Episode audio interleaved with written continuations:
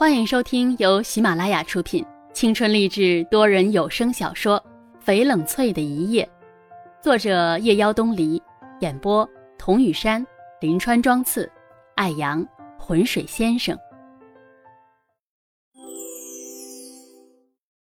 早晨，冷翠起来，李妈送了早餐进来。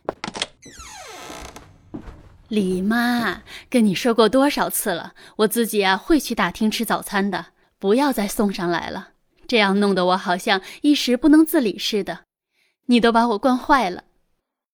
李妈笑着说道：“先生特别吩咐过，夫人的病啊刚好，想让夫人多睡会儿。”按时叫您吃早餐就行了。说着，又去里屋拿了新的衣服进来。这呀，是先生早上送过来的，说是夫人今天要穿的。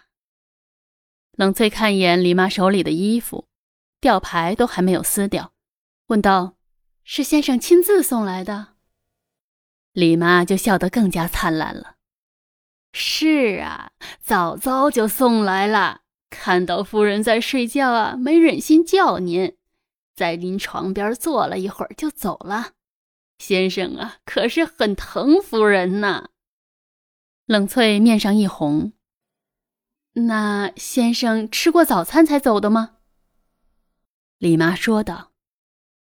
没呢，急匆匆的就走了，看起来啊很忙的样子。说完，李妈便出去了。她虽然没有同意让自己回去上班，可还是细心的准备了这些东西。冷翠抚摸着柔软的新毛衣，愣愣的发起呆来。除夕夜在月渐寒冷的空气里翩然而至，冷翠在屋子里帮妈妈做饭，屋外飘起了雪花。冷翠细细的切着菜，妈妈忽然哎呀一声：“怎么了？”冷翠问道。妈妈说：“哎呀，我忘了买一瓶可乐。你爸爸最近伤了风寒，有点咳嗽，不能喝酒，应该呀给他用生姜片温一壶可乐。”冷翠跟妈妈说：“我去买。”南桥的除夕夜很热闹，已经有人在开始放鞭炮。冷翠手里提着两罐可乐，看着孩子们在她身边跑来跑去。穿着喜气洋洋的红棉袄，身边忽然有一个孩子脚下一滑，摔了一跤。冷翠过去扶起他，孩子也不哭，睁着两只大眼睛，滴溜溜地转动着，嘴上说着“谢谢阿姨”，然后又笑嘻嘻地跑开了。好可爱的孩子，冷翠想着。他一个人站在街上，冷冷清清地看着人家的热闹。烟花在空中爆破开来，留下一道半糊的青烟。冷翠在这烟雾缭绕的模糊视线里看到了秦慕年。他穿着深灰色的大衣，挺拔高大的站在那里，笑盈盈的看着冷翠。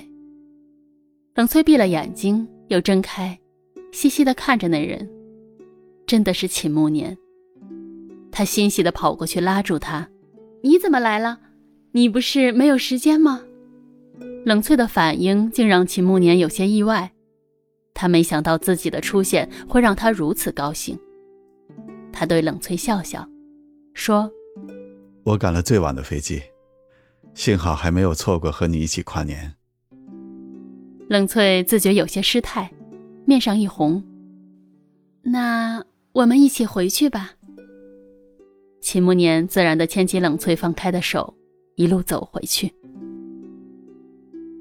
秦慕年跟爸爸在客厅里面下棋，冷翠帮着妈妈给王静阿姨换上红棉袄。妈妈说：“新的一年的钟声一响，就是她的本命年了，希望她在自己的世界里可以很快乐。”看着冷翠娴熟的做着一切，心思转念。一转眼，孩子都已经结婚了，那些往事，那些故人，好像就在昨天，不免感慨。唉，翠翠啊，你是真的长大了。冷翠问：“妈妈，你后悔吗？如果当年你听了康叔叔的解释，也许结果就会不一样了。”妈妈叹息一声说道：“啊，翠翠，个人有个人的缘法，已经发生的事情不可能再重新来一遍。我们能做的只是活在当下，对自己和爱人负责。人生本来就不长，不要虚度了才好。”翠翠，妈妈无悔。顿了一下，继续说。既然已经发生了，翠翠，妈妈希望你能放下心结。你的人生才刚刚开始，只要你愿意，你可以很快乐。你拥有的比很多人多了太多太多。冷翠靠在妈妈的肩头，看着墙壁上的挂钟，秒针滴滴答答的转动着。还有四个小时就是新年了，这一年就算过去了。吃过饭，冷翠和秦慕年走在南桥的街头，街道两旁已经没有什么人了，只有从四面八方传来的烟花爆竹的声音。秦慕年把冷翠的手放进自己的大衣服的口袋里，冷翠对着他笑，忽然他停下来。对秦慕年说：“这里是我小时候的学校，我想进去看看。”秦慕年看了看紧锁的大门，问：“可是我们怎么进去啊？”冷翠皎洁的笑：“哼，我有办法。”冷翠带秦慕年来到一处低矮的围墙边，轻车熟路的踩在大石头上面，一仰身就翻了过去。秦慕年挑眉。你常干这事儿？冷翠不置可否。以前上课老被老师罚，不是罚站就是罚做免费苦力，趁着老师不注意翻墙出去玩，快下课的时候再翻回来。秦慕年嘴角噙着笑，哼，真没想到你上学时候这么调皮，倒长了一副乖学生的样子。冷翠撅嘴。我可从来没说过我是乖学生。整栋校园里黑黢黢的，但是在烟花的照耀下，还是明亮起来。冷翠把秦慕年领到侧面一栋教学楼，指着三楼说道：“你看，从左边数，第四间教室就是我们班。”说完，他就往楼上跑，秦慕年跟在身后，看冷翠在墙角摸索。他不解地问：“哎，你在找什么？”冷翠轻轻地敲着砖头，忽然把一块松动的砖头拿掉，取出藏在里面的纸条，欣喜地喊道：“啊，我找到了，找到了！你看，它还在这里呢。”那神情跟找到了宝藏一样的惊喜。冷翠说：“这呀，是有一次徐小饶在班主任的课堂上画他。”被班主任发现了，就罚我们站在门外。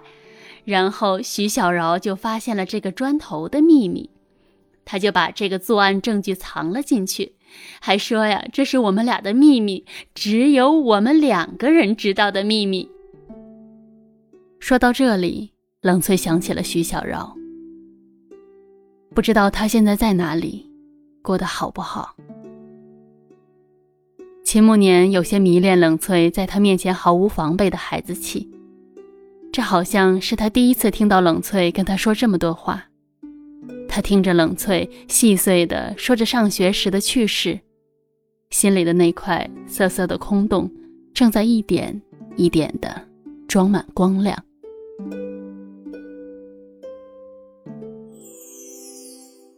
本集已播讲完毕，我是雨山。如果您喜欢这部小说，请订阅专辑，更多精彩内容，我们下集继续。